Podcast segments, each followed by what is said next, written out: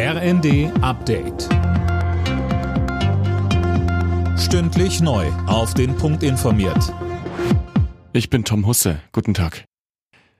Der Staat darf nicht Gewinner der hohen Inflation sein. Das hat Finanzminister Lindner klargestellt.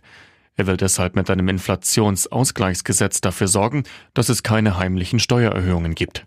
Die Eckpunkte des Inflationsausgleichsgesetzes äh, sind ein höherer Grundfreibetrag, der komplett von der Steuer befreit ist, eine Veränderung des linear progressiven Steuertarifs, ein höheres Kindergeld und damit verbunden ein höherer Kinderfreibetrag.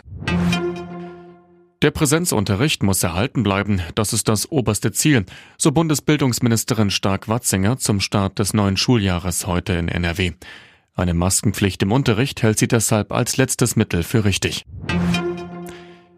Die Bahn will ihren Service verbessern. An Bahnhöfen und in Zügen sollen tausend neue Angestellte eingesetzt werden, um Reisenden zu helfen. Wegen der vielen Baustellen im Bahnnetz werden außerdem längere Umstiegszeiten eingeplant. Damit soll die Bahnreise insgesamt zuverlässiger werden, sagt Bahnvorstand Michael Peterson. Natürlich reichen beispielsweise acht Minuten Umstiegszeit aus, wenn alles nach Plan läuft.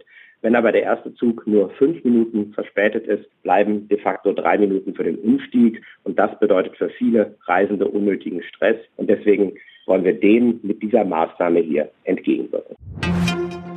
Mit einer großen Trauerfeier nimmt Hamburg heute Abschied von Fußballlegende Uwe Seeler. Im Volksparkstadion werden tausende Menschen erwartet. Seeler, langjähriger HSV-Stürmer und Nationalspieler, war vor drei Wochen im Alter von 85 Jahren gestorben. Alle Nachrichten auf rnd.de